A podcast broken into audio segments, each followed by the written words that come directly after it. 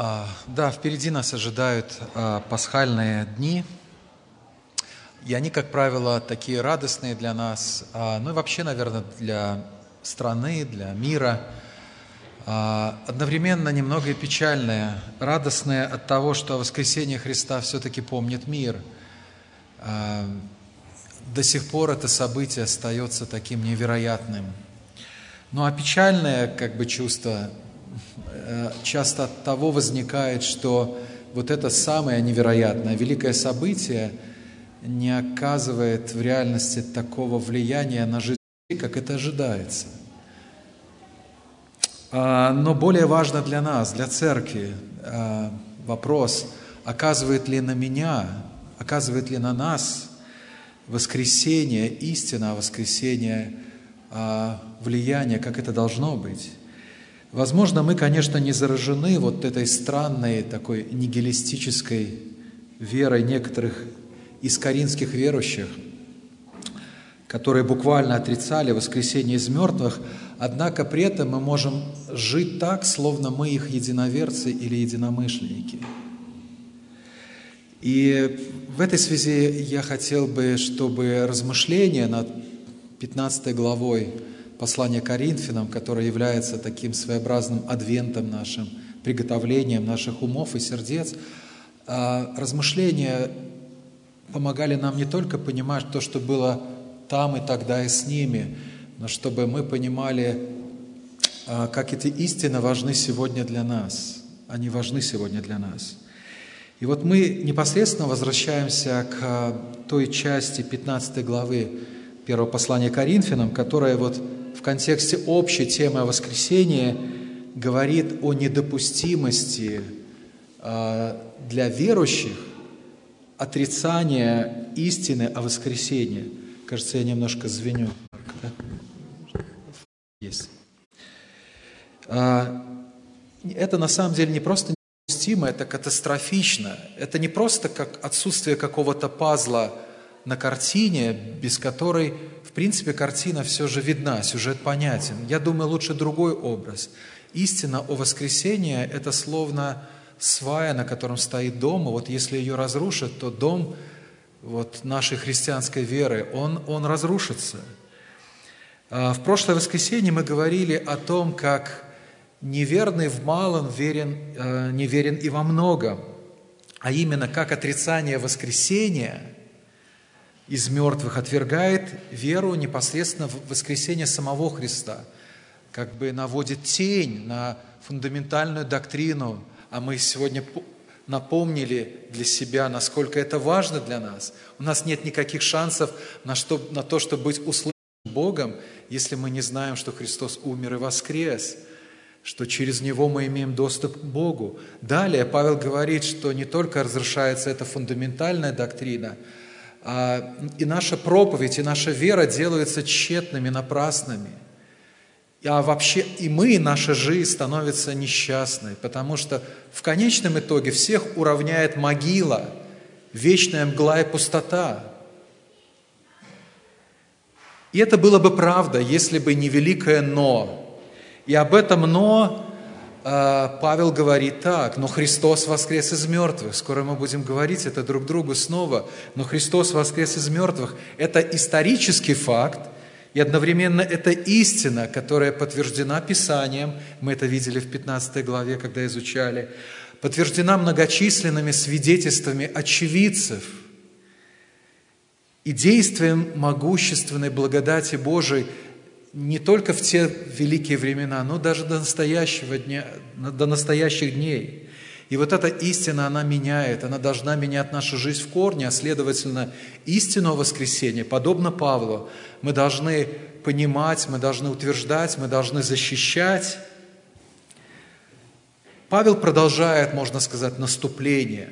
И давайте прочитаем а, дальнейшие стихи, которые мы сегодня пытаемся понять и применить к нашей жизни с 29 стиха 15 главы будем читать по 34 включительно. «Иначе что делают крестящиеся для мертвых? Если мертвые совсем не воскресают, то для чего и крестятся для мертвых? для чего и мы ежечасно подвергаемся бедствиям. Я каждый день умираю, свидетельствую об, об этом похвалой вашу, братья, которые я имею во Христе Иисусе Господе нашим. По рассуждению человеческому, когда я боролся со зверями в Эфесе, какая мне польза, если мертвые не воскресают? Станем есть и пить, ибо завтра умрем. Не обманывайтесь. Худые сообщества развращают добрые нравы. На основании этих стихов мы поговорим о том, как отрицание воскресения, а вот эта болезнь, которая вошла в церковь в Коринфе, сказывается на нашем отношении к спасению, на нашем отношении к служению и на нашем отношении к освящению. Начнем с первого. Итак, без воскресения, без истинного воскресения нет побуждения к спасению. А, и я вывожу этот тезис из самого, наверное, замысловатого стиха Библии. Вот если вы хотите найти стих Библии, который наиболее труден для понимания, то вот сегодня он перед нами. Я снова его прочитаю, 29 стих. «Иначе что делают крестящиеся для мертвых? Если мертвые совсем не воскресают, то для чего и крестятся для мертвых?» Наверное, нет текста в Библии, на который бы приходилось так много вообще толкований. Говорят их примерно 200. Э, основных 30-40. Но я выберу всего лишь два из них, притом один покритикую из них, и останется один самый правильный. Э, но на самом деле я просто, я не такой умный человек, чтобы изучить все эти 200 разных толкований. Я просто беру те два из них, которые наиболее известны, являются наиболее аргументированными – для толкователей первого послания Коринфянам. А первое, наиболее распространенное мнение, оно следующее. Павел здесь ссылается вот в этом разговоре с Коринфянами, и мы, нам, для нас сложно, потому что мы слышим только одну сторону. Знаете, это как по телефону. А, вы слышите только одну сторону и догадываетесь, что там говорится на второй стороне провода. Так вот, Павел ссылается на какую-то странную практику Коринфян – когда некоторые верующие, некоторые крестились за умерших людей, а, то есть за тех людей, которые при жизни так и не успели креститься. Вот такое понимание этого стиха. И апостол Павел в этой связи, вот его аргумент, он как бы следующим в контексте его доказательной базы о воскресении. Если не, вы не верите в воскресение мертвых, то для чего вы тогда крестите за тех, кто умер? Другими словами, Павел словно использует их заблуждение для того, чтобы э, критиковать их другое заблуждение. На самом деле, действительно, в древности была такая мистическая практика, например, в секте Маркиона. Знают ли об этом современные мормоны? Но они э, использует вот этот стих для вот этого обряда, такого обряда, когда они крестятся за умерших людей, буквально, что, по их мнению, избавляет их от ада. Это такая своего рода евангелизация их. И эта практика даже называется заместительным крещением. Хотя все это, э, и я просто приведу некоторые примеры, допустим, один известный пример связан с одной женщиной, мормонкой, которая а, в свое время крестилась за 30 тысяч раз, спасая таких исторических личностей, как Александр Македонский, Навуходоносор, Юлий Цезарь, Клеопатра, Наполеон и прочих известных личностей истории. А, как про нее сказал один из руководителей мормонов, эта женщина спасла больше душ, чем Иисус Христос – ну, все это выглядит, конечно, курьезно и очень странно, но, к сожалению, мировоззрение, которое лежит в основании вот этого странной практики, оно на самом деле гораздо глубже и гораздо шире пронизывает христианство до сегодняшнего дня. О каком мировоззрении я э, говорю? Об уповании на собственные дела в спасении. В данном отношении речь идет об уповании на собственные дела в спасении других людей. Подумайте, разве молитвы за умерших или совершение святых дел ради умерших не является следствием такого же мировоззрения, абсолютно не библейского мировоззрения. А, другими словами, вот подобные вещи, которые были тогда в странной форме и происходят сегодня, они не только странны с точки зрения практики, но они более всего странны и даже опасны с богословской точки зрения, с точки зрения Евангелия. Мы не только не можем спасти кого-либо, мы не можем спасти самих себя, даже если будем креститься всю жизнь, каждый день по несколько раз. Есть только одно заместительное дело, которым э, можно, может спастись любой человек. И мы знаем, что это за заместительное дело. Это заместительная жертва Иисуса Христа за наши грехи. Вот в нем наша надежда. И все же я не думаю, что Павел э, ссылается здесь на подобную практику Коринфян, хотя она была в то время, и не то, чтобы она не могла прижиться у Коринфян. Вообще Коринфян, вот когда читаешь все послание все это послание, то понимаешь, это такие ребята, к которым могла прилипнуть любая гадость. Ну вот любая, абсолютно. Вот они такие были хватки на всякие ветры учения. А, но я лично не думаю, что Павел бы привлекал в качестве аргумента положительного ересь, и при этом так и не покритиковал ее. Вообще, вот когда мы читаем это послание, Павел был обеспокоен, очень обеспокоен любыми богословскими и практическими проблемами в жизни Коринфян, и при этом тщательно разбирая эти проблемы. Но здесь ничего подобного нет. Есть другая точка зрения, как вы понимаете, я более к ней склонен. Я сначала объясню логику, а потом скажу, как в свете этой логики можно прочитать снова этот же самый стих. Мы знаем, как верующие, что крещение имеет отношение к смерти. То есть оно для мертвых, или сказать так, в нем есть надежда для мертвых. Почему? Потому что крещение имеет не только отношение к смерти, оно имеет отношение и к воскресению. А, духовная известная формула крещения такова, что мы умираем со Христом и воскресаем с Ним для новой жизни. Поэтому, кстати, и крещение мы проводим через погружение, которое буквально выражает, ну, в смысле, образно выражает вот эту истину. Крещение духовно, можно сказать, отражает эту будущую реальность. Будущую реальность. Со Христом мы умираем, и с Ним мы воскреснем. Если же мы отрицаем буквальное телесное воскресение, то вот вопрос, зачем тогда креститься? Какова его значимость для мертвых, если нет надежды на воскресение? Следовательно, этот стих можно прочитать а, очень просто. Еще раз, я прочитаю его а, вот в таком варианте. «Иначе что делают крестящиеся? Если мертвые совсем не воскресают, то для чего и креститься?»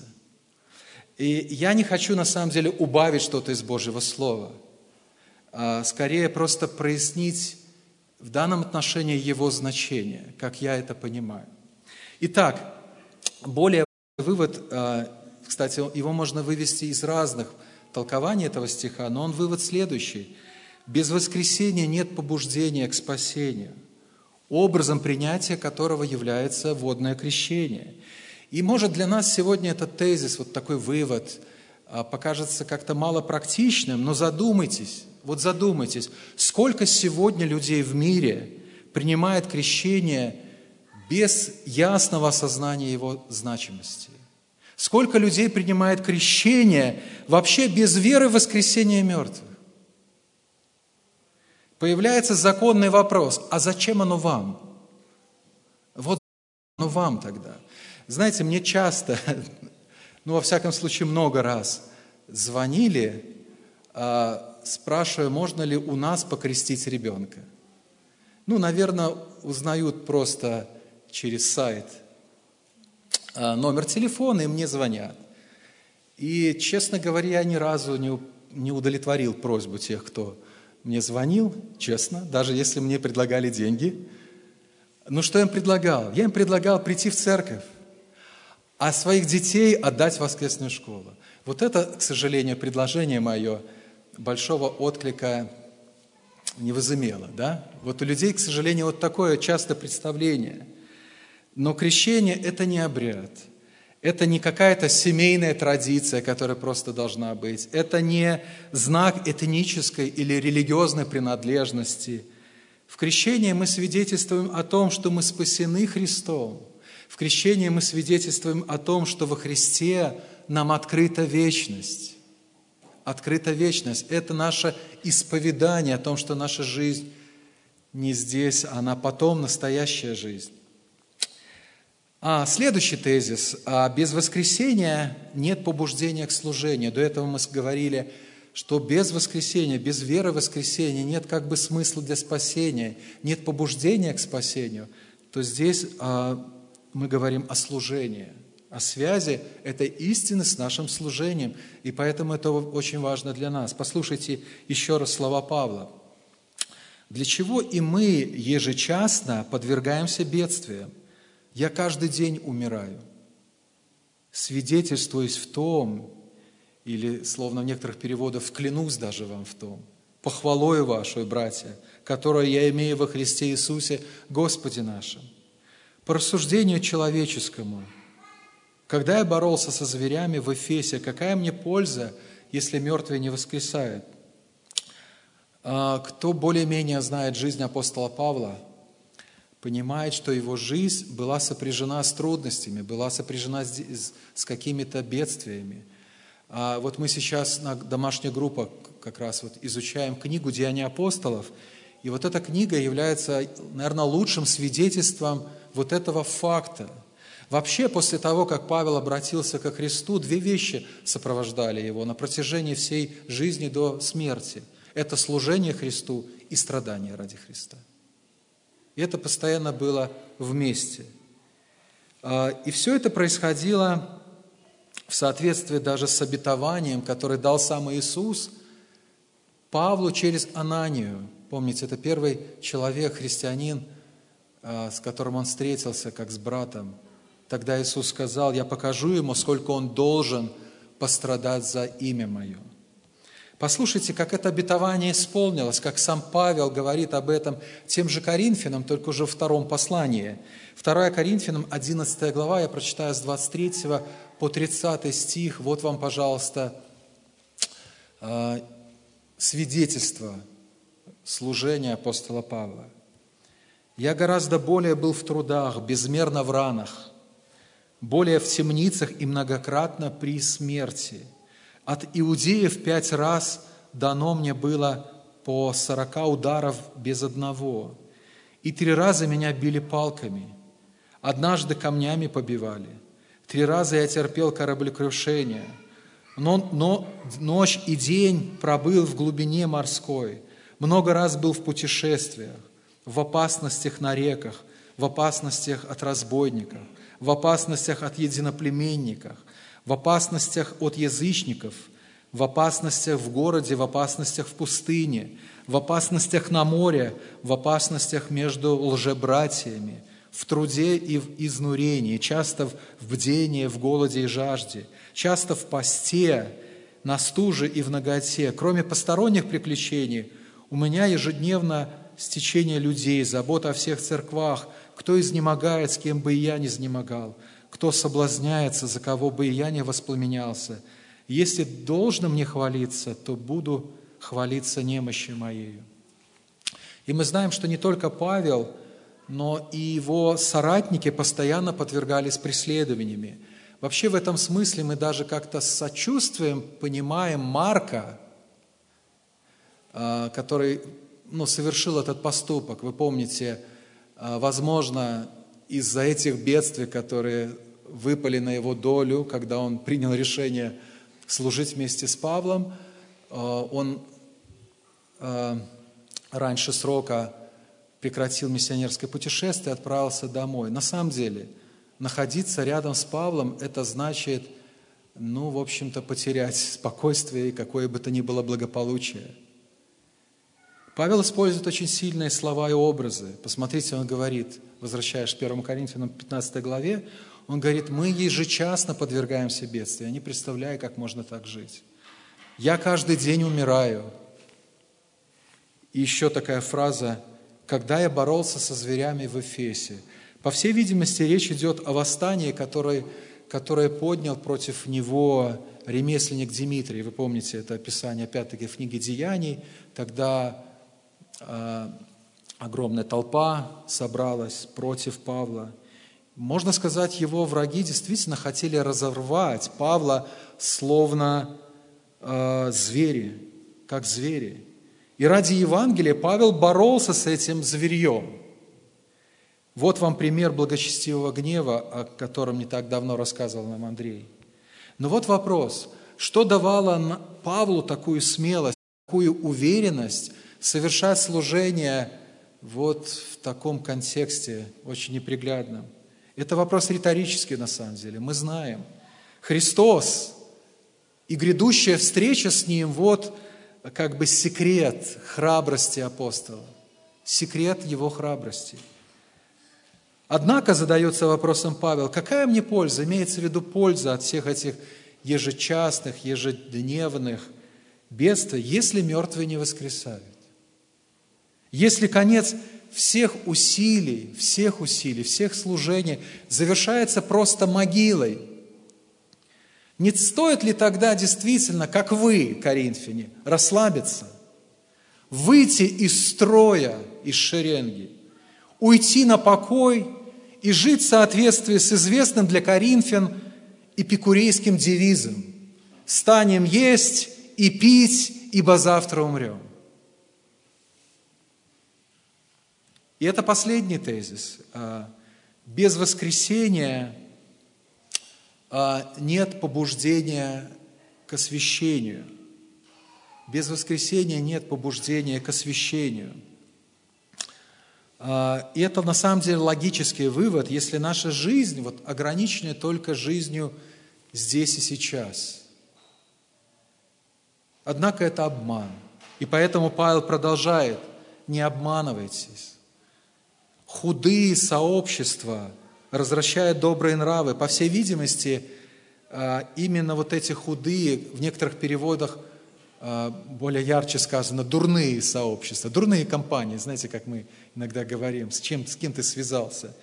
Дурные сообщества, то есть сообщество, вот вам, пожалуйста, плохое сообщество, где ни Христос, ни вечность не имеет никакого значения – они оказывали на Коринфян вот это влияние, развращенное влияние, как сказано. Оказывало влияние как на их умы, у них произошли какие-то ментальные э, перемены, так и на их жизнь произошли, произошли нравственные перемены.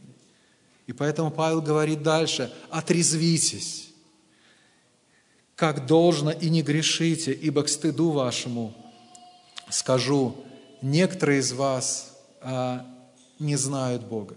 Некоторые из вас не знают Бога. Мы много говорили о важности веры в воскресенье для нашей жизни практической в прошлое воскресенье. А, ну, кратко скажу сейчас, что очень сложно на самом деле отказываться от, так сказать, явств этого мира – а, его искушений. Очень сложно отказываться от греховных сообществ. А, правда, конечно, если смотреть на нашу жизнь, в последнее время Господь немного потряс наш мир. И в этом, может быть, есть определенное благо духовное для нас. Тем не менее, очень трудно устоять перед всеми этими соблазнами без ясного видения своего будущего. Очень сложно устоять без ясного видения своего будущего. А, может быть, а, ну, слышали этот пример, он а, есть в книге Энди Элкорна «Небеса». У нас есть эта книга в, библиотеке. Пример об одной спортсменке, пловчихе, известной пловчихе, которая преодолевала большие расстояния. И она готовилась на протяжении долгого времени к своему самому большому э, по расстоянию заплыва переп... хотела переплыть э, вот этот пролив. Кажется, это между Францией и Англией. Забыл, как он называется. Да, Ла-Манш, вот. А, этот пролив. Э, и все было подготовлено к этому моменту, к событию. А, была подготовлена и пресса, все транслировали. И вот она, так сказать, тоже была приготовлена. Все, кроме погоды. Погода оказалась ненастная, более того, был туман, она могла плохо видеть вдаль. Тем не менее, она была настроила и приняла решение плыть. И она поплыла, а, было сложно, но тем не менее она продолжала плыть. Э, рядом с ней плыли корабли, ну, лодки, которые могли наблюдать и транслировать. Ей было очень тяжело, особенно в эту ненастную погоду, тем не менее, основа продолжала и продолжала, и продолжала, пока, конечно, она не выдохлась, и она уже подняла, дала какой-то сигнал, ее вытащили а, в, в одну из, лод, из лодок, до берега оставалось всего лишь пару километров – но она не видела этот берег в тумане. позже, когда была известная пресс-конференция с ней, и она сказала эту фразу, «Если бы я видела берег, я бы нашла в себе силы доплыть до него». То есть, если бы я видела этот берег. Поэтому для, христианина, для, для христианина так важно э, этот пример, видеть наш берег, видеть эту вечную жизнь. Настолько важно для нас это твердая уверенность в воскресении Христа и воскресение мертвых. Это дает нам силу а, побуждения к спасению, побуждения к служению, побуждения к освящению. А, когда я вот, как, ну, не знаю, как отец, как муж, как пастор, призываю к жизни следования за Христом, я понимаю, что вот этот путь жизни следования за Христом, а, за него придется платить. Возможно, конечно, не так, как апостола Павла. Вот мы сегодня читали свидетельство апостола Павла о своих трудностях. Наверное, на всех вместе в нас взятых хватило бы и даже более. Но, тем не менее, придется платить. И когда я лично перебираю различные аргументы, почему следование за Христом лучше, я понимаю, что не могу найти по-настоящему, по-настоящему убедительных причин,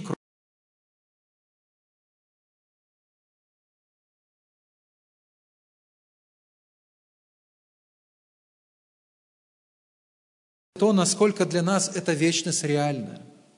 Насколько действительно, по словам Павла, мы знаем Бога. Насколько мы действительно знаем Его. Мы можем буквально верить в воскресение из мертвых, но жить так, словно Христос так и не вышел из гроба. Мы можем верить в воскресение из мертвых буквально, но жить так, словно крест не имеет для нас никакого значения, словно впереди нас ожидает одна мгла и пустота. Но снова и снова хотелось бы этот повторять девиз. Девиз апостола Павла, который был сутью, стержнем его жизни, который он снова как бы словно знамя поднимает перед Коринфянами. Но Христос воскрес из мертвых. Друзья, Он живой, и потому, словно Павел говорит нам, и вы живите – и вы живите, пусть вот эта пасхальная история побуждает как тогда их, так и нас сегодня, кого-то к спасению, кого-то к служению, кого-то к следованию за Христом, чтобы преображаться в образ Христа. Об этом мы помолимся.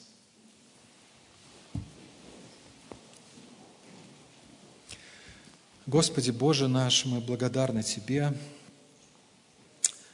за это величайшее событие, которое а, стало изломом истории человечества, воскресение Христа из мертвых. Оно самое величайшее событие, потому что у этой истории смерти появилось что-то новое.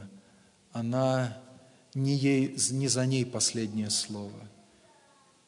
А мы так благодарны, что знаем и нашу будущую жизнь благодаря тому, что Христос восстал из гроба, Он живой.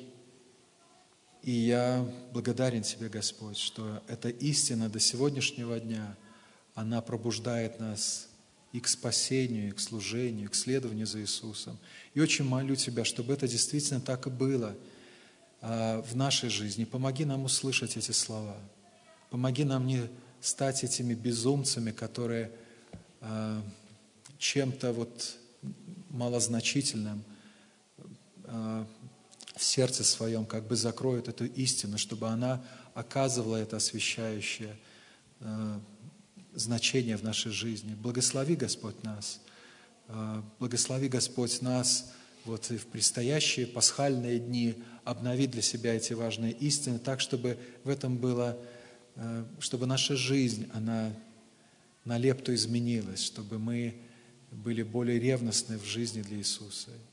Также молим Тебя, чтобы мы были ревностны в благовестии, а, поскольку наша истина – это не просто одна из каких-то а, миллионов там, фактов или информации, которая есть в мире, она единственная истина, которая дает надежду умирающим. Благослови, чтобы мы со страстью и ревностью благовествовали о Христе. Наша проповедь, на самом деле, она нечетна, и вера нечетна. Благослови, Господь, возвещать, и пусть эта истина производит вот эти плоды спасительные в жизни многих людей, в жизни тех людей, среди которых мы живем, как здесь, в Боровлянах, так и Э, наших близких, знакомых. Очень прошу Тебя, благословляй, Господь, Слово Твое, благословляй нас, когда мы будем говорить Его. Во имя Христа молились Тебе. Аминь.